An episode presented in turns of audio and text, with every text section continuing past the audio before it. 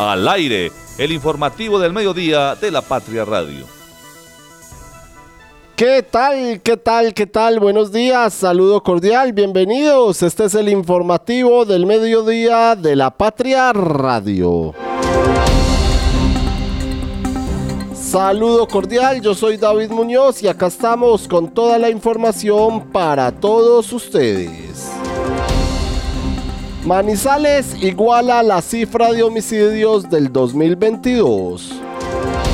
Conozca los resultados de la industria licorera de Caldas en el 2023 durante su rendición de cuentas. Cuatro quemados por pólvora en Navidad en Caldas, casos en Manizales y en Villa y en La Dorada y nos acompañará la gerente de la terminal de transportes Los Cámbulos para hablar del operativo este fin de año.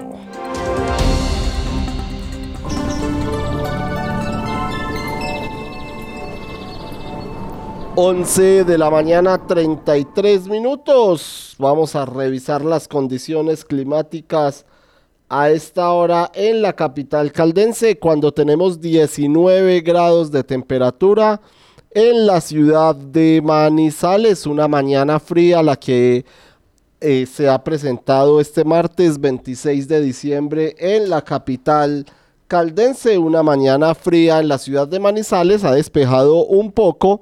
Se espera que para el mediodía, para la una de la tarde aproximadamente brille algo el sol en la capital caldense, pero continuará siendo un día frío hoy en Manizales y se esperan algunas lluvias y tormentas dispersas para horas de la tarde. Entonces la recomendación es a llevar saco, a llevar un buzo, a estar arropado, porque posiblemente pueda llover este martes, esta tarde en la capital caldense. El tráfico a esta hora. Nos vamos a revisar el tráfico a esta hora en la ciudad de Manizales. Vamos a observar cómo se encuentra la movilidad en este martes en la capital caldense. Empezamos, por supuesto, por la avenida Kevin Ángel, el trancón habitual, el tráfico que ustedes ya conocen, que está ubicado allí en las obras del intercambiador vial de Los Cedros. Hay trancón en la salida a esta hora, en la salida del barrio Peralonso para conectar con la avenida Kevin Ángel. El carril de descenso de la Universidad Autónoma está fluyendo a esta hora con normalidad. Igualmente sucede en la entrada a Manizales desde Puertas del Sol, desde el municipio de Neira, donde se presentaba congestión esta mañana. No obstante, en la vía Manizales-Neira entramos como el del barrio Villa Julia, también en la entrada al relleno sanitario se presenta algo de congestión vehicular en este momento. El resto de la avenida Kevin Ángel fluye en completa normalidad sin ningún inconveniente. La avenida Santander sí presenta tráfico lento hasta ahora, sobre todo en el sector del centro comercial Cable Plaza, entre Cable Plaza y el Parque Médico, se presenta algo de congestión vehicular, pero el punto de mayor congestión vehicular en estos momentos en Manizales es en la Avenida Santander, entre el sector del Triángulo y el sector de Plaza 51 en el carril que lleva al centro de la ciudad, también descendiendo por Plaza 51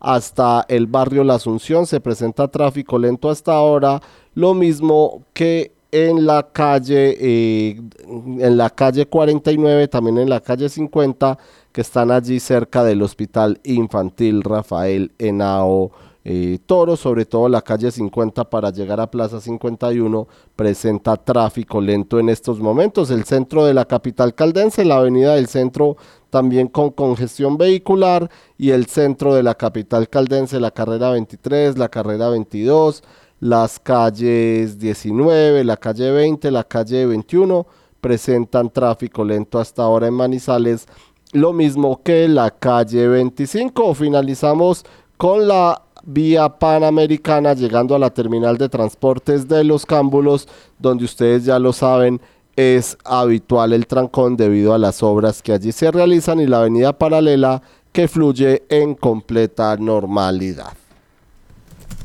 Clic en lapatria.com 11 de la mañana, 37 minutos. A esta hora le damos la bienvenida a don Santiago Zapata Zapata, tiempo sin tenerlo por acá. Santiago, feliz martes, espero que le haya ido muy bien en Navidad, señor. Bienvenido, buenos días.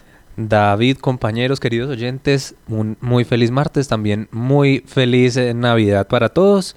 Comenzamos esta semana laboral, ya esta última semana del 2023 con toda la información. Así es, Santiago, ¿qué podemos encontrar en este martes en lapatria.com? En materia judicial, David, este fin de semana y hoy eh, han sido movidos sobre todo por el tema de la violencia, porque se han reportado ya cinco homicidios desde el eh, sábado hasta hoy en el departamento de Caldas y hoy en Manizales, en el barrio La Playita, asesinaron esta madrugada a un hombre conocido como Chucky, a quien atacaron con arma conto, cortopunzante. Un testigo le mencionó a la policía que fue un grupo de personas el que agredió, el que agredió al hoy occiso, quien permanece sin identificar. Cuando los uniformados llegaron, lo encontraron ya sin signos vitales y se procedió a la inspección técnica en este lugar. Con este crimen ya la capital caldense igualó lastimosamente la cifra de homicidios en este año eh, los mismos que en el 2022 que son 34 homicidios y el otro hecho, como ya lo mencionaba al principio, eh, registrado esta, este fin de semana en la ciudad fue eh, ayer, eh, el día de Navidad, 25 de diciembre, en el barrio Samaria, donde mataron a Juan Vladimir Hernández. Toda la información la pueden encontrar en lapatria.com slash sucesos. Además, Santiago, este fin de semana los homicidios opacaron la Navidad en Caldas. Cuatro casos en distintos municipios, como usted lo dice, en Manizales, pero también hubo en Chinchiná, en Risaralda y en Marmato, son los cuatro homicidios que, que mancharon la celebración navideña del fin de semana. En la noche del sábado, por ejemplo, abalearon a Felipe Patiño en el barrio El Bosque de Chinchiná. Patiño es la séptima persona asesinada este año en el municipio donde se han registrado tres homicidios. Entre tanto, eh, tres homicidios en 15 días. Entre tanto, en el occidente caldense, eh, María Lucía Pinto Leiva murió en la vereda Rizaraldense de Mediacuesta mientras era trasladada hacia un centro de salud en la madrugada de ayer. Al parecer, Pinto intentó detener una pelea entre su hijo y otro sujeto quienes habrían atacado con armas cortopunzantes, entre ellos dos se habrían atacado. Este último, ahora bajo custodio de la policía, le habría apuñalado en el cuello a la mujer al tratar de detener la riña. Y también en la mañana de ayer, eh, Jonathan Alexis Gil Alzate, oriundo de Supía, fue asesinado en Marmato. El hombre fue atacado en el sector de Cien Pasos, cerca del atrio, su cuerpo presenta golpes en diferentes partes, al parecer ocasionados por objeto contundente. Escuchemos al coronel Oscar Landazábal González, comandante encargado del Departamento de Policía Caldas, quien se refiere a estos homicidios en Risaralda y en Marmato.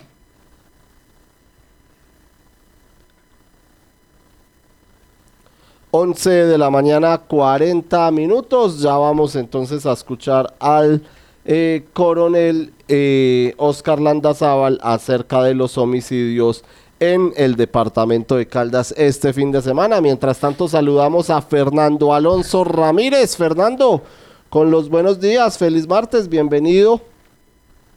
Eh, buenos días, don David, en esta la última semana del año. Adivine a quién estoy pensando quemar en esta Navidad. Adivine nomás, póngala, se va a poner bien difícil. Al alcalde de Manizales. No, ¿qué tal? Yo no quemo gente, señor. El cuatrienio del alcalde, eso quemaremos. Cuatrienio, ah, bueno, 31, pero con muchas ganas.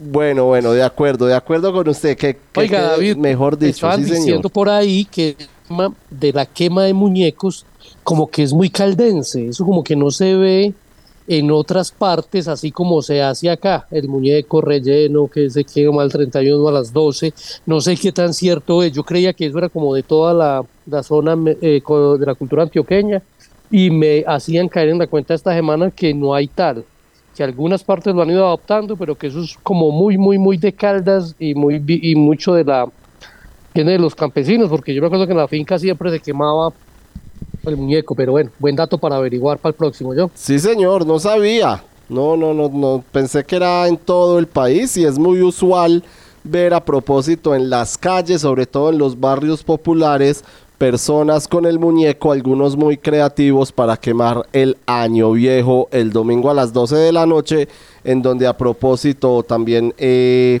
se organizan desfiles en la ciudad de Año Viejo, Santiago. Continuamos también, eh, David, con información regional y esta vez no del eh, departamento de Caldas, sino de un municipio limítrofe con nuestro departamento, sobre todo con la zona, con la región del oriente de Caldas. En el norte del Tolima es que el alcalde de Fresno ya se posesionó, el alcalde elegido el pasado 29 de octubre, quien es el ingeniero Carlos Enrique Quiroga Calderón, y el pasado sábado 23 de diciembre se tomó posesión de su cargo con el acompañamiento de familiares, amigos y la dirigencia política del Partido Conservador en este municipio y en el departamento. Uno de sus principales desafíos eh, durante los siguientes cuatro años de mandato será la construcción de la nueva sede del Hospital San Vicente de Paul para convertirlo en un gran centro de atención en salud para la región, dice el eh, nuevo alcalde de Fresno, Tolima, Carlos Enrique Quiroga Calderón. Fernando, empiezan entonces las posesiones de los alcaldes. Empezamos por Fresno, en el Tolima, acá cerca de Manizales. Y en Villa María será el primer mandatario que se posesione entre los alcaldes electos en el departamento de Caldas.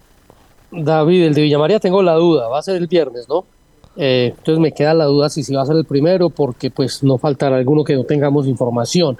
Pero madrugó alcalde de, Fresno a, posesionarse.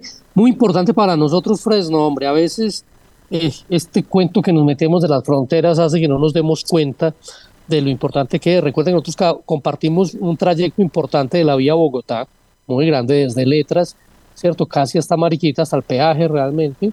Eh, Fresno ocupa esa franja, entonces clave. Eh, la vía de Guarinó a Petaqueros, súper importante, porque depende de la alcaldía de Fresno, y si Fresno no le mete platica, pues los perjudicados quiénes son, los pensilvanenses, los manzanareños, los marquetones, que salen por allí, entonces es clave mantener muy buenas relaciones con Fresno y muchos trabajos conjuntos se pueden hacer. Por ejemplo, ahora hablan del tema salud y recuerde que hoy La Dorada, por ejemplo, cuenta con un centro de salud importantísimo en, que favorece a toda esa región. También tengamos en cuenta que eh, pues Fresno, Herbeo, tiene una relación económica importantísima con Manizales y académica. Muchas personas de esa zona vienen a estudiar a Manizales. Entonces, clave, clave tener, ir como entendiendo quiénes son los gobernantes, cómo piensan, cuáles sus inversiones para ver cómo, cómo sumamos, porque esto de gobernar no se hace solos, ¿no? Sí, sí, sí, completamente de acuerdo con usted. Entonces Fresno, Tolima ya con su alcalde posesionado empezará a ejercer labores a partir del el próximo lunes y en el departamento de Caldas empiezan a posesionar a partir de esta semana Santiago. Mencionaba Fernando el municipio de La Dorada y es que precisamente allí en La Dorada, en Risaralda y en Neira, tres municipios de nuestro departamento de Caldas, campesinos denuncian que en estas localidades hay quienes les cobran dinero por realizar trámites ante la Agencia Nacional de Tierras, la ANT, para la formalización y la adjudicación de predios. El último reporte que se conoció fue en el puerto caldense, donde un ciudadano puso en conocimiento de la agencia que personas inescrupulosas les estarían cobrando a campesinos con la falsa promesa de acelerar este tipo de diligencias. Por eso Gustavo Ceballos, que es el coordinador de la ANT aquí en este departamento, afirmó que quienes estén cobrando dinero por trámites que solo se pueden hacer por profesionales de la Deben dejar de engañar a los campesinos. Los ciudadanos que se enteren de estos casos pueden denunciar a los estafadores ante la Fiscalía General de la Nación y por supuesto también ante la Agencia Nacional de Tierras. También esta agencia eh, indica y hace pues énfasis en que los trámites son gratuitos y que no se deben dejar engañar, sobre todo para los eh, pobladores de las zonas rurales de nuestro departamento, quienes son los, eh, los que utilizan más los servicios de la Agencia Nacional de Tierras. 11 de la mañana, 47 minutos. Santiago, vamos a finalizar este clic en lapatria.com con eh, más información de la gobernación de Caldas también. Sí, así es, David. Es que esta mañana el gobernador electo de Caldas, Henry Gutiérrez, anunció un nuevo miembro de su gabinete de gobierno. esta persona es Jorge David Cifuentes Villavicencio, quien fue designado como asesor en relaciones internacionales del departamento. Cifuentes Villavicencio es administrador de empresas y especialista en gerencia de proyectos e inteligencia de negocios. También él cuenta con una maestría en innovación de la Universidad de Florida en Estados Unidos. Con él el gabinete departamental queda con tres asesores, los otros dos son el asesor social Andrés Sierra y el asesor de comunicaciones Ricardo Gómez de la Roche. Fernando, un nuevo nombramiento entonces en el gobernador electo de Caldas, Henry Gutiérrez, mientras el alcalde de Manizales solo ha anunciado el gerente de Aguas de Manizales, el gobernador nombra su tercer asesor y en esta ocasión, bueno, usted ya lo conocerá mejor, el asesor de relaciones internacionales. Sí, siguen los nombramientos con gotero del señor gobernador electo eh, y siguen apareciendo nombres curiosos, sobre todo, y cargos, ¿no? Nombres de cargos curiosos porque esto de los asesores, uno muchas veces no entiende muy bien qué hacen porque varios llegan allí a cobrar y sin ninguna responsabilidad. Eh, mientras que los funcionarios eh, de carrera o los funcionarios nombrados en secretarías y demás son los que tienen que responder a veces por las cosas que dejan de hacer o mal hacen los asesores. Esperemos que esto sí funcione. El cargo de relaciones internacionales ojalá sirva. Es muy difícil en Colombia, todo tan centralizado en Bogotá, sobre todo las relaciones internacionales, a veces lograr que cuajen buenos proyectos, pero de pronto esta sea la, la vencida. Vamos a ver qué sucede cuando el gabinete arranque y vamos a ver a quién le va a responder. Esperemos a ver, pues inicialmente le tendrá que responder al gobernador Henry Gutiérrez, al gobernador electo, pero como dice usted... me ahogué, me ahogué. Perdón. Como dice usted, los asesores cumplen otro papel. Santiago, 11 de la mañana, 49 minutos. Bueno, y no dejamos de hablar de la gobernación de Caldas, pues porque en el sondeo que tenemos en este momento disponible en lapatria.com para todos nuestros lectores, dice la administración departamental y las municipales cambiarán el próximo año. Como ya lo hemos mencionado, a partir del próximo primero de enero se posesionan los nuevos gobiernos. Por eso les preguntamos a nuestros espectadores, ¿es optimista frente a los nuevos gobiernos, ante las nuevas administraciones? Antes de conocer los resultados, le pregunto a Fernando, ¿usted es optimista frente a la nueva alcaldía de Jorge Eduardo Rojas en Manizales y a la gobernación de Henry Gutiérrez en Caldas? Y que tome agüita para que no se ahogue, señor. Venga, ¿y por qué me juntaron eso? No, no, no, no me junten eso, por favor. Porque es que eh, Manizales ha caído tanto que cualquiera de los que hubiera quedado con seguridad había que ser optimista porque es que más fondo no podemos tocar, ¿sí? Sí. Contrario en su en gobernación, sin ser una gran gobernación, porque de hecho creo que cometió demasiados errores y nos deja muchas, muchos pendientes, más de los que el mismo gobernador habría querido, eh, sí creo que las cosas van a ir a peor pero eh, juntas muy difícil. Entonces, ¿cómo respondo ahí, Santiago? Asesóreme, por favor. pues la verdad ahí sí está difícil eh, responder, pues, pero dígame un balance, digamos, haciendo una especie de promedio, eh, ¿considera que van a estar mejores las cosas o no? Manizales sí, Caldas no. ¿Cómo respondo, señor? Ahí está. Bueno, no, pues en realidad... Por eso eh, las preguntas asertivas no pueden tener dos eh, premisas, señor, porque entonces ¿cómo hacemos los que somos dubitativos? Bueno, pues la mayor parte de las personas que responden el sondeo en lapatria.com tienden al optimismo es el 56,52% de las personas quienes nos dicen que sí consideran que van a ser mejores los gobiernos tanto municipal como departamental, mientras que el 43,48% de las personas nos dicen que estos gobiernos no serán mejores. Las acciones valen más que mil palabras, por eso en Caldas ya es una realidad el desmonte de los peajes de la quiebra de Vélez y la estrella. Esto significa competitividad para los habitantes del norte, turismo sin excusas y demuestra el buen momento de las finanzas del departamento. Gobierno de Caldas, dicho y hecho. Gobernación de Caldas, primero la gente. El doctor Oscar Giraldo es médico y cirujano de la Universidad de Caldas. Especializado en hipnosis clínica y en programación neurolingüística. Visítalo y comprueba su efectividad en casos de depresión, insomnio, ansiedad, cáncer, sida, lupus, inmunodeficiencias, Parkinson, Alzheimer entre otras. Está en el Centro Médico Palo Grande, Edificio Los Rosales, Avenida Santander 5709. Teléfono 3204298527. Personas con soluciones energéticas es la idea que mueve a Gensa, una empresa con más de 400 colaboradores que trabajan por brindarle energía a su país. Somos Gensa, energía que conecta. Recuerde que usted también puede acceder a los servicios del Hospital Santa Sofía de manera particular y con las tarifas más económicas de la región. Consulta con especialistas a 64.500 pesos y consulta con subespecialistas a 129.000 pesos. Mayor información 887-9200 extensión 752. Cotraman, una empresa al servicio del Oriente de Caldas Viaje siempre con nosotros a Manzanares, Samaná, Bolivia, Pensilvania, Marquetalia, Marulanda y La Dorada.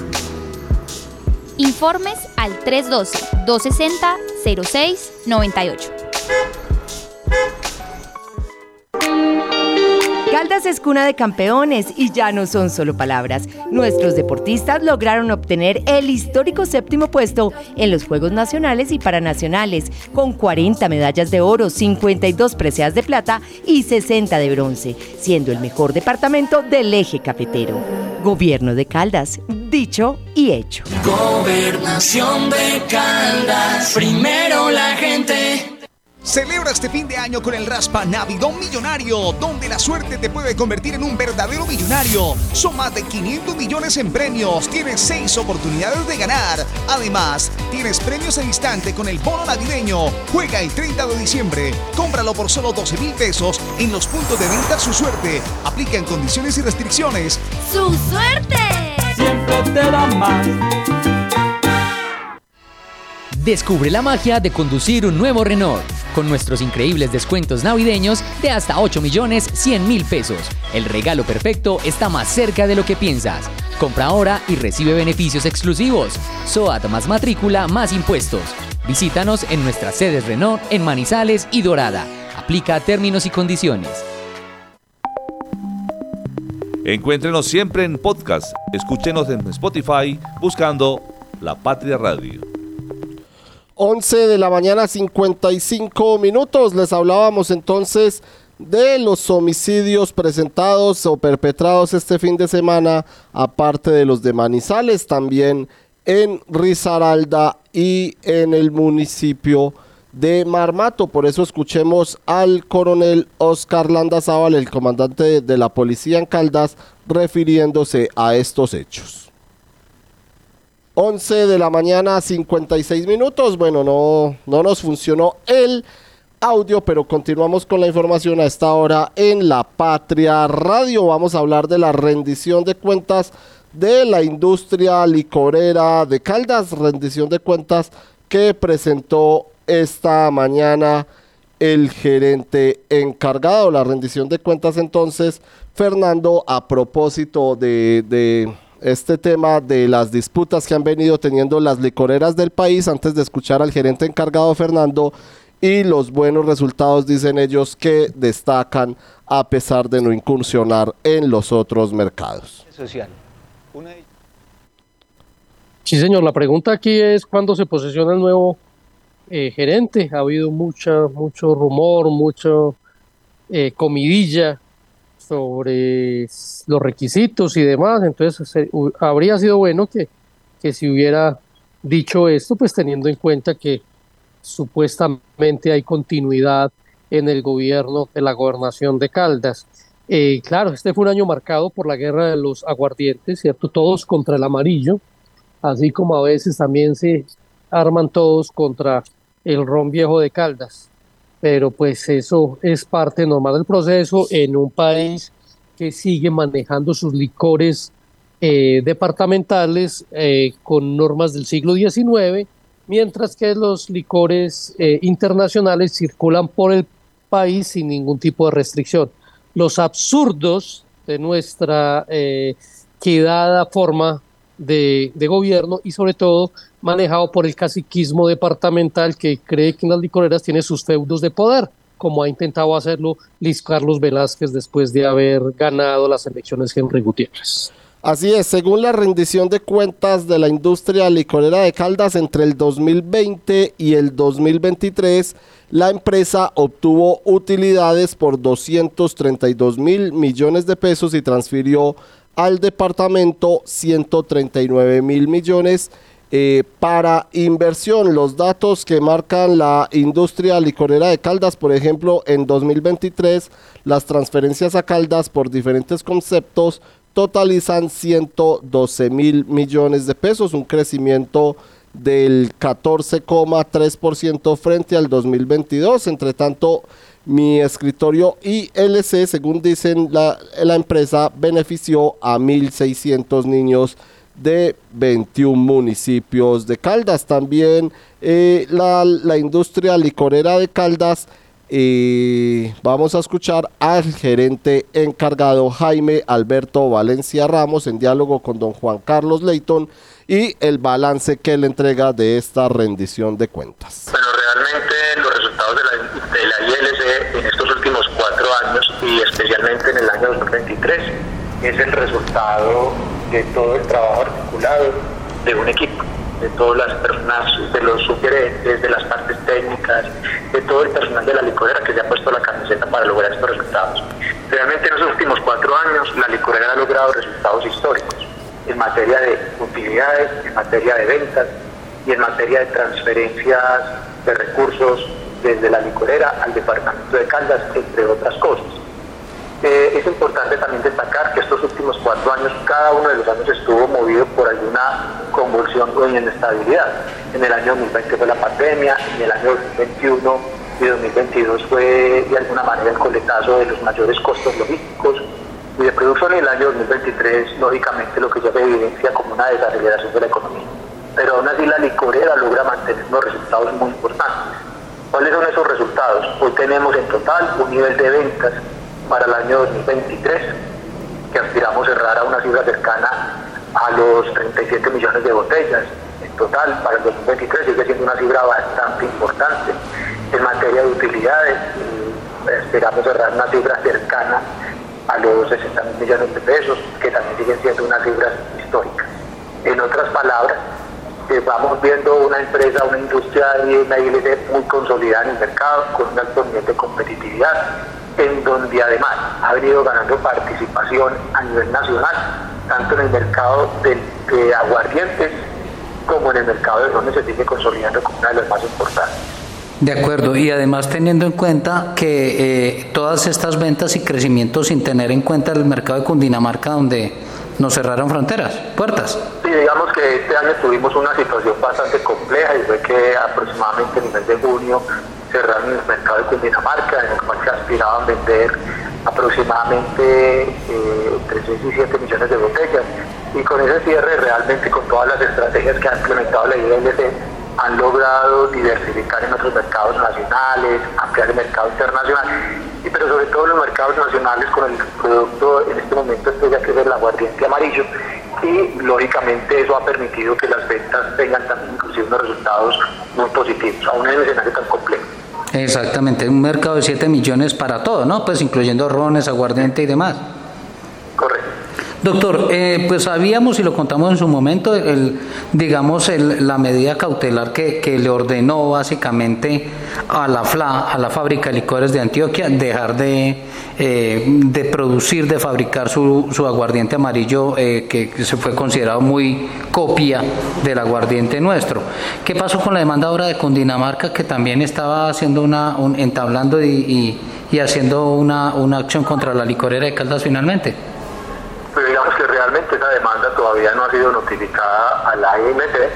Sin embargo, a través de los medios de comunicación en los cuales nos hemos dado cuenta de esa demanda, pues todo el equipo jurídico de la ILC se encuentra lógicamente elaborando los contraargumentos necesarios.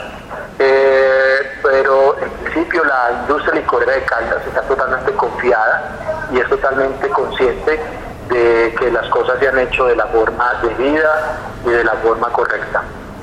Exacto, pero además ya hay un concepto de la superintendencia, ¿no?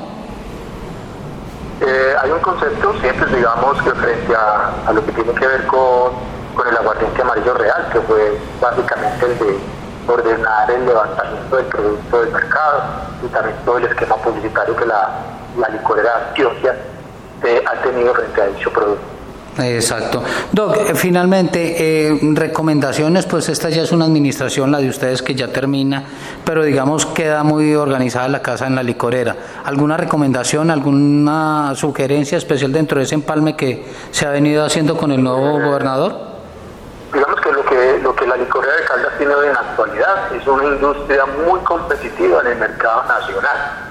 Y la idea es que continúe con ese nivel de competitividad, pensando pensando como licorera en general de los excedentes y las transferencias también al departamento. Eh, no solamente pensando en mucho volumen de ventas, eso es importante, sino que también es, digamos, estratégico mantener unos márgenes de costos, unos márgenes de utilidad bastante óptimos, que se traduzcan esas ventas que tiene la licorera en mayores transferencias para el departamento.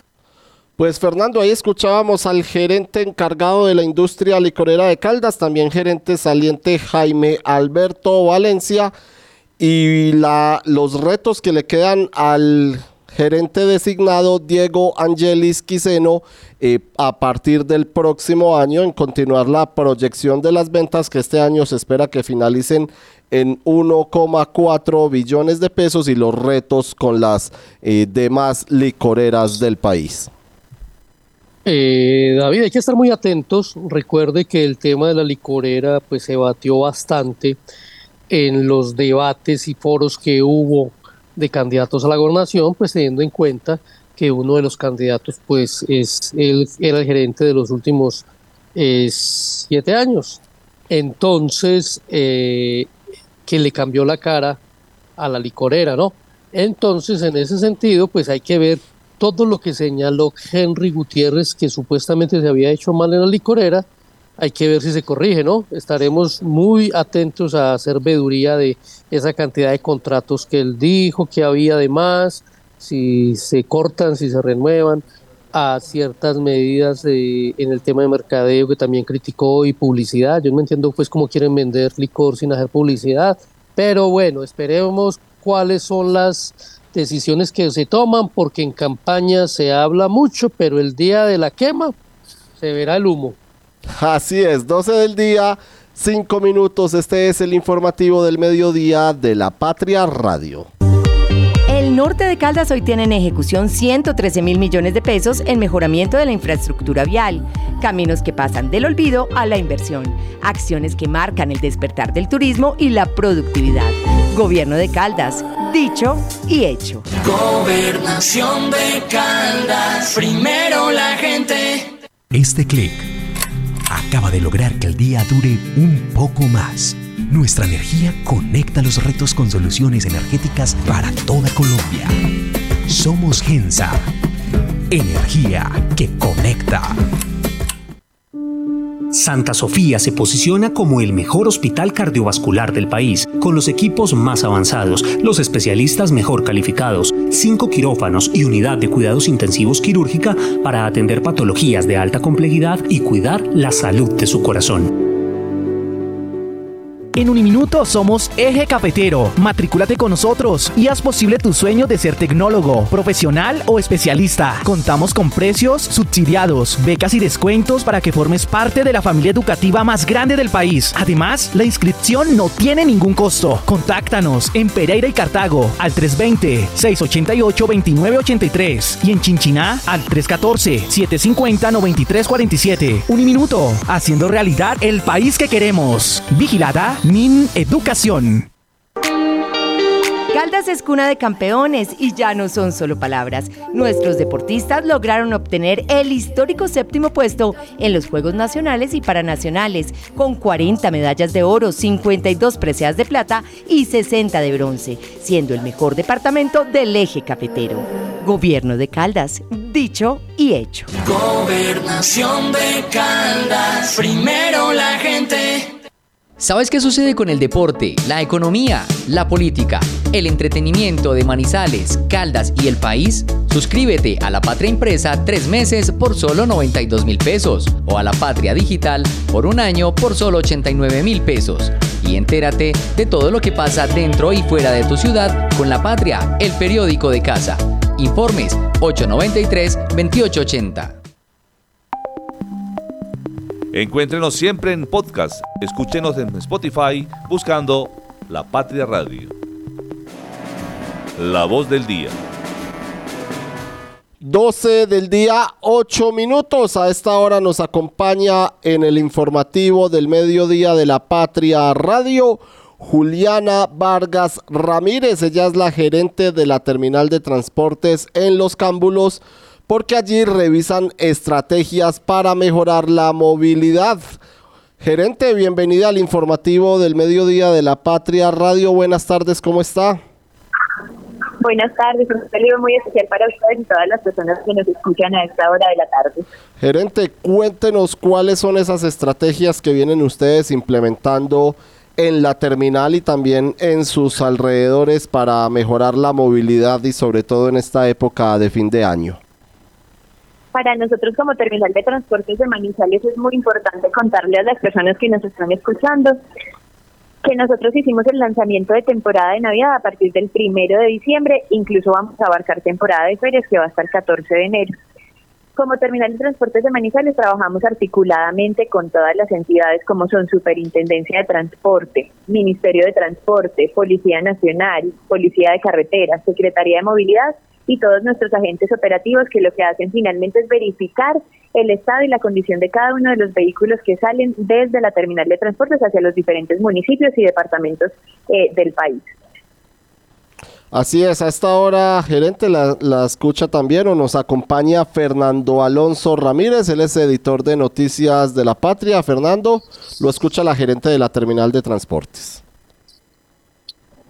Sí, gerente, con las buenas tardes. Eh, dentro del plan que ustedes tuvieron a raíz de las obras que se dan frente a la terminal, eh, pues uno de ellos tiene que ver con que acortaron uno de los retornos para pues, que se acumulen como menos vehículos. ¿Cómo les ha ido con esto? Porque uno sigue sintiendo que hay que dejar, sobre todo en las horas pico, por trancones y sobre todo por la no llegada de taxis. ¿Cómo van solventando la situación?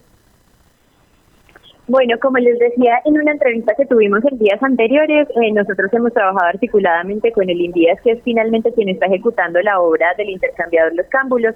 Ellos, eh, tras varias eh, reuniones que hemos tenido y sostenido, lo que accedieron finalmente fue a correr un poco más el retorno, facilitando a nosotros como terminal de transportes la movilidad y la salida de nuestros vehículos desde estas instalaciones, es decir, las personas y las empresas transportadoras ya no tendrán que ir hasta el retorno que teníamos muchísimo más lejos, sino que efectivamente salen directamente desde ese retorno provisional eh, avalado y habilitado por ellos exclusivamente para no afectar la operación de nosotros. Yo creo que es un trabajo muy articulado entre eh, el INDIAS, Terminal de Transportes, empresas transportadoras, y creo que hay que reconocer finalmente esa participación activa que han tenido las empresas eh, de taxis en la ciudad porque finalmente esta semana con la afluencia tan movida que tuvimos de público, contamos con la presencia de ellos, o sea, se veía finalmente esa afluencia, a pesar obviamente de las eh, de la movilidad que se ve un poco reducida por las obras que se están ejecutando, pero puedo decir que este fin de semana operamos con total normalidad de empresas transportadoras, terminal y tuvimos el apoyo permanente de las empresas de taxis. ¿Cuántos pasajeros cree que van a movilizar de aquí a días, eh, según el cálculo y según el histórico que han hecho? Y eh, también el tema de seguridad dentro de la terminal, pues sabiendo que hay personas que aprovechan toda esta congestión para hacer de las suyas. Ok, respondo la primera pregunta. Como les decía, el estimado que nosotros tenemos comprendido entre el primero de diciembre al 14 de enero del 2024, esperamos que salgan de la terminal de transportes un aproximado de 28.841 vehículos. Y eso traducido en pasajeros, en la salida de pasajeros, es un aproximado de 349.000 pasajeros. Cuando ya hablamos de la entrada de vehículos y pasajeros, estamos hablando de cifras en la entrada de vehículos de un aproximado de 23.900 eh, vehículos y en la llegada de pasajeros de 274.000 eh, personas que llegan a la ciudad de Manizales a través de la terminal de transportes. Ahora, en atención a la segunda pregunta, en temas de seguridad, nosotros, eh, pues como todos nuestros usuarios y visitantes lo podrán corroborar, nosotros contamos con presencia permanente dentro de las instalaciones de la terminal de la policía, o sea, contamos con el acompañamiento de Policía Nacional, adicionalmente el acompañamiento de la vigilancia privada que forma parte de la terminal de transportes, con eso lo que garantizamos es controles y operativos constantes para que nuestros usuarios tengan dadas todas las garantías cuando están dentro de nuestras instalaciones. Yo le quería preguntar por la movilidad, sobre todo en cuanto a los buses, a los vehículos grandes, no, no tanto los pequeños, porque estos eh, pueden utilizar eh, el retorno que está instalado al frente de una de las estaciones de servicio. Pero ¿cómo, cómo ha sido la movilidad con, con estos carros grandes y se han aumentado más los tiempos de viaje debido a los trancones que se presentan allí en la terminal o cómo, cómo han hecho ustedes eh, con ellos? Digamos que con ese tema sí es importante señalar que si son vehículos grandes, es decir, si ya estamos hablando de los vehículos de las empresas transportadoras que tienen doble nivel, ellos sí no, pues por el tamaño del retorno, ellos no están habilitados para hacer ese retorno, como les decía, en ese paso provisional que, sea, eh, que se habilitó por parte de Invías. Ellos sí tienen que ir directamente al retorno que se tiene habilitado más adelante y efectivamente, o sea, no podría dar una respuesta en tiempos de desplazamiento, pero pues efectivamente sí tienen que tomarse el tiempo de ir hasta allá y regresar, pero pues digamos que lo que hemos visto y lo que vimos en este fin de semana es que la movilidad en el sector estuvo muchísimo más fluida, eh, facilitando los tiempos de desplazamiento de nuestros pasajeros. Quieren una, una, una situación que se presenta eh, y que tiende a, deteriorarse precisamente por eso, porque a la, a la gente le ha dado pereza llegar hasta la terminal, es que esperan de pronto transporte en mitad de camino, que ¿cómo se asegura que esto no suceda? Que sabemos que hay unos controles, sobre todo vemos uno generalmente en San Peregrino, alguno por eh, Sabinas, pero no siempre están. Yo soy pasajero usual de, de transporte de servicio público que sale en la terminal y veo habitu cada tanto que esto como que cuando se baja la guardia, pues eh, los conductores aprovechan para llevar gente allí sin el pago de tiquetes, que esto implica el no pago de seguros y demás. Eh, ¿Cómo se hace para controlar a los que se desordenan y se salen de la fila? No, eh, como les decía, los controles que nosotros tenemos, y usted ya hacía mención a ello, nosotros tenemos controles periféricos a las afueras de la ciudad. Lo que nosotros garantizamos es que los, la mismo, los mismos números de pasajeros que salen desde la terminal en cada uno de los transportes se verifiquen en cada uno de esos puestos de control.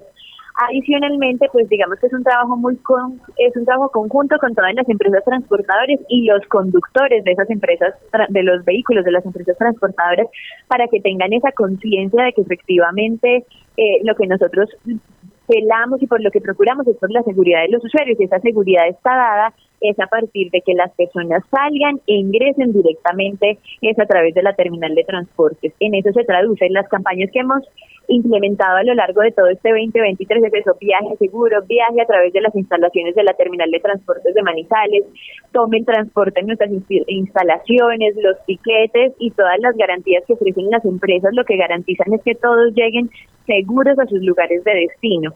Digamos que esas son las campañas que hemos venido implementando, concientizando empresas transportadoras, conductores, usuarios. Es un trabajo conjunto de todas las autoridades y en eso digamos que es como nos estamos sumando como terminal.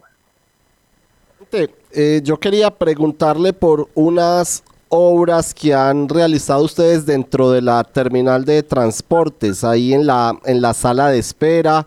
Eh, ¿Qué buscan? ¿Qué, cuál, ¿Cuál es la idea eh, para, por supuesto, para los usuarios de transporte, pero sobre todo que está, que está buscando de fondo la terminal de transportes, eh, los cámbulos para los usuarios?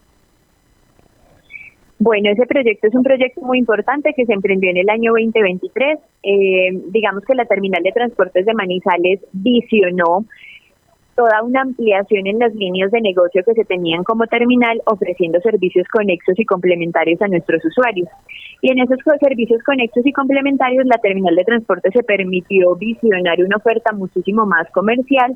Por eso es que hoy en las instalaciones de la terminal ya las personas, digamos que no vienen solo o exclusivamente a tomar sus vehículos para desplazarse a los diferentes eh, municipios o departamentos, sino que adicionalmente podrán encontrar una oferta como eh, marcas y tiendas tipo outlets eh, de la obra que me habla que se ejecutó en, el, en la sala de esperas es el traslado que se hizo del molde de comidas, haciendo el molde de comidas, digamos que con otras condiciones muchísimo más agradables y muchísimo más amenas para nuestros usuarios y visitantes. Entonces, básicamente en eso se traduce una apuesta totalmente comercial a la cual le apostó la terminal de transportes eh, durante estos años y eso es lo que queremos ver, que las personas nos reconozcan eh, más allá, digamos, de, ser la terminal habitual donde las personas venían y tomaban sus vehículos para desplazarse, también que nos vean como una oferta comercial para el municipio de Villa María y para todas estas comunas que tenemos aledañas y a las cuales influenciamos y les traemos esa oferta comercial eh, en esta en esta vigencia. ¿Y les ha dado resultado, gerente? ¿Han visto una dinámica comercial y sobre todo desde la economía de los almacenes que están allí operando? Claro que sí. Eh, digamos que el resultado es muy positivo y es un resultado que se obtuvo primero, digamos que antes de, de apostarle a esa idea, se tuvo todo un estudio de factibilidad donde la, digamos que el resultado de ese estudio lo que arrojaba era efectivamente eso, las personas, sobre todo del sector y de la ciudad de Manizales, veían la terminal de transportes como en la dinámica que tienen las grandes terminales del país, por ejemplo, la terminal de Medellín y la terminal del norte de Medellín, o sea, que se equiparan no solamente a terminales, sino que empiezan a hacer toda una oferta comercial equiparable a centros comerciales. Fernando, ¿tiene alguna última pregunta para la gerente de la terminal de transportes Los Cámbulos, Juliana Vargas Ramírez? Sí, eh, una, una pregunta que, que, por una situación que me tocó ver hace un año justamente, venía gente pues muy cargada para ferias, usted sabe que la gente viene muy maleteada o vienen comerciantes para las diferentes ferias artesanales y demás, y es muy difícil conseguir ya eh, taxis con bodega, ¿no? Los taxis pequeñitos usan generalmente la famosa pipa que da espacio para que quepa pues una maletica muy normal, muy de pocos días, y obviamente con grandes paquetes tampoco se puede subir al cable aéreo. ¿Y ha pensado en algún tipo de alternativa para cuando esto sucede? Que es obviamente en temporadas o en casos muy específicos. Pues efectivamente eso es un trabajo con, conjunto eh, con las empresas prestadoras del servicio de taxi.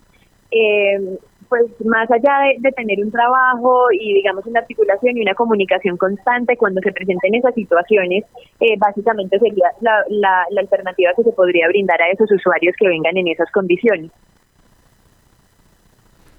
Gerente de la terminal de transportes, pues muchas gracias por estar a esta hora en la Patria Radio y finalmente, ¿cuál es ese mensaje tanto para los usuarios como para los conductores en esta temporada de fin de año y comienzo del 2024 con la Feria de Manizales? El mensaje para nuestros oyentes, las, todas las personas que están conectadas en este momento, es que viajen seguro, viajen seguro a través de los terminales de transporte del país. Solo desde esa forma se puede garantizar toda esa protección de derechos que tienen ustedes como usuarios. Recomendaciones básicas que planeen con anticipación los viajes, que consulten con las empresas transportadoras los horarios y la disponibilidad de los tiquetes que se tienen, que si van a viajar con mascotas, consulten con cada una de las empresas cuáles son los requisitos que exigen para poderse trasladar con estos animales de compañía. Eh, adicionalmente, que estén atentos a sus pertenencias. Nosotros como Terminal de Transportes de Manizales tenemos las puertas abiertas para recibirlos a todos y que tengan una excelente experiencia a través de la Terminal de Transportes de Manizales. ¿En qué horario funciona la terminal, gerente? La terminal de transportes de Manizales nunca cierra sus puertas, sin embargo, por eso es la recomendación que les hacemos a cada uno de los usuarios de que dependiendo la empresa en la cual van a viajar y los destinos que vayan a preferir, consulten previamente con ellos los horarios de despachos que tienen, porque pues obviamente varían de acuerdo al destino y a la empresa, entonces para que no vayan a tener ningún tipo de contratiempo, pero nosotros como terminal no cerramos nunca las puertas o la operación de la terminal. Claro, bueno, gerente de la terminal de transportes, gracias por estar en la Patria Radio. Muchas gracias a ustedes y una feliz tarde. Una feliz tarde, 12 del día, 22 minutos. Avanzamos. Este es el informativo del mediodía de la Patria Radio. Cuatro quemados con pólvora en Navidad en el departamento de Caldas. Hubo casos en Manizales y en La Dorada en Nochebuena. Manizales sumó tres casos de personas afectadas por la manipulación de artefactos pirotécnicos. De los cuatro casos reportados este fin de semana, o en el periodo también de vigilancia anterior en el 2022 y 2023, la capital caldense pasó a 9, luego del reporte de tres quemados más entre la noche del 24 de diciembre y la mañana del 25 de diciembre. Todos los afectados fueron hombres, según el informe de la alcaldía de Manizales. El primero, un habitante del barrio Sinaí, resultó lesionado con papeleta. Otro es un residente de Pío 12, quien sufrió quemaduras con totes. Y el tercer afectado eh, se registró en el barrio La Argentina. De acuerdo con el reporte de la Secretaría de Salud, uno de los hombres eh, eh, quemados estaba bajo efectos de licor y sufrió quemaduras de segundo grado. Las autoridades departamentales adicionalmente informaron un cuarto caso en La Dorada. Es un ciudadano de 34 años quien sufrió heridas por el uso de voladores. Ese es el reporte de los quemados por pólvora este fin de semana en el departamento de Caldas. Así las cosas, con estos cuatro casos nuevos, el total de quemados en Caldas son 23, son 6 menores de edad, son 17 adultos, no hay ningún hospitalizado y se acerca Caldas a la cifra del año pasado en total, que fueron 28 casos. En estos momentos van 23. Escuchemos al director territorial de salud de Caldas, el, eh, el director, el señor Fabio Rubio. No, lo que le hemos dicho a la gente desde un comienzo la pólvora no es un juego. Definitivamente debemos buscar medios diferentes para disfrutar de esta Navidad y de estas festividades de fin de año de manera sana y segura, garantizando que todas nuestras familias estén bien. Bueno, doctor, resulta pues eh, también lamentable la alta cifra de lesionados menores de edad, entre ellos un pequeñito de un año. ¿Qué decirle a los padres y cuidadores? Mira, definitivamente es un error gravísimo exponer a nuestros niños y a nuestras niñas a la pólvora. Mm. Ellos más que ninguna otra persona son los más vulnerables a quemarse y a quemarse severamente.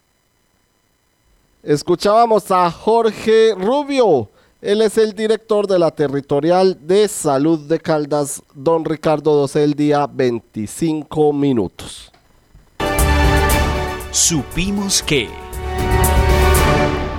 Supimos que don Fernando Alonso Ramírez, cuando faltan cinco días para que se termine el año, cinco días para que se terminen las actuales administraciones municipales y departamentales en el país. Fernando, y sus supimos de hoy.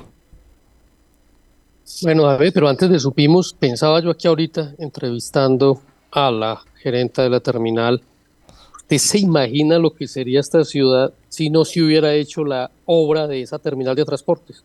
La congestión. La terminal todavía estuviera donde hoy está la sede de People Contact. Sí, en San Andresito sería un trancón impresionante. Sería, no, no, no, no habría, no habría por dónde moverse. Pasa, pasaría lo que pasa en Pereira. Sí, de acuerdo. que la, la, terminal de Pereira es una terminal grande, una terminal amplia, pero llegar allá es un complique porque las vías colapsan. Está en el centro de la ciudad y, hay momentos y horas en las que la cosa se pone muy difícil para poder acceder ahí.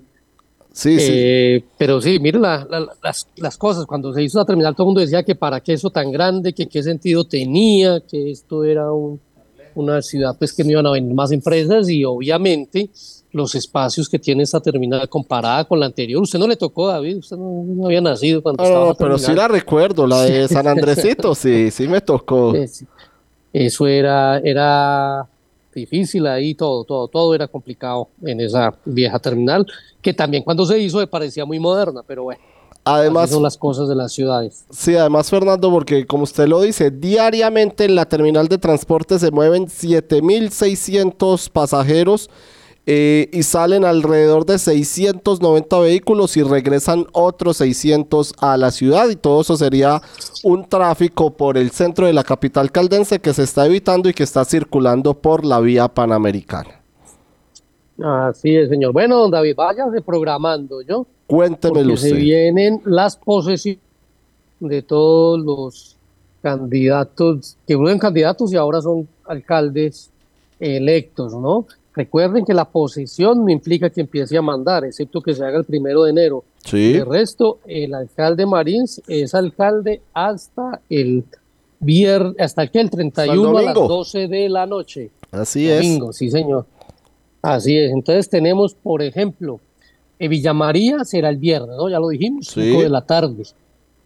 Eh, Jorge Eduardo Rojas Manizales será el sábado a las 10 de la mañana, ¿no? Sí, señor. En Fundadores, en el Parque Fundadores. Bueno, Marulanda, Leonardo Andrés Giraldo, el 30 de diciembre también, también sábado, en la parroquia Nuestra Señora las Mercedes de ese municipio. El alcalde de Manzanares, Carlos Enrique Botero, tío del anterior, el 31 de diciembre a la una de la tarde en el Centro Cultural y de Juventud Néstor Villegas Duque. El primero de enero en la República Independiente de Pensilvania. Eh, con misa se posesiona el conocido Chucho, ¿no? Jesús Ospina, que repite, había sido alcalde, eh, posesión, se posesiona hace ocho años, ¿no? Gobernó cuatro y ahora vuelve a gobernar su municipio, pues después de su fallida incursión o aspiración a ser diputado de Caldas. Ahí están, y le sumo al de Chinchiná, Carlos Riveros López, el próximo viernes 29 de diciembre, Fernando, a las 9 de la mañana en la parroquia de la Santa Cruz. Y gobernador, gobernador el, el primero a las 4, a las 11 de la mañana, ¿no? O sea, va a ser aquí, después de que tanto se especuló que iba a ser en Arboleda, que en La Dorada, no, va a ser aquí en Manizales, eso, vuelvo y digo lo mismo, ¿no? El día de la quema se ve el humo. Así es, señor. 12 del día, 29 minutos. Muchas gracias, Fernando. Que pase una feliz tarde, señor. Lo mismo. De esta manera terminamos el informativo del mediodía de la Patria Radio. Mañana nos encontraremos a las 7 de la mañana con el informativo de la mañana y a continuación Caldas al mediodía. ¿Sabes qué sucede con el deporte, la economía, la política, el entretenimiento de Manizales, Caldas y el país? Suscríbete a La Patria Impresa tres meses por solo 92 mil pesos o a La Patria Digital por un año por solo 89 mil pesos. Y entérate de todo lo que pasa dentro y fuera de tu ciudad con La Patria, el periódico de casa. Informes 893-2880.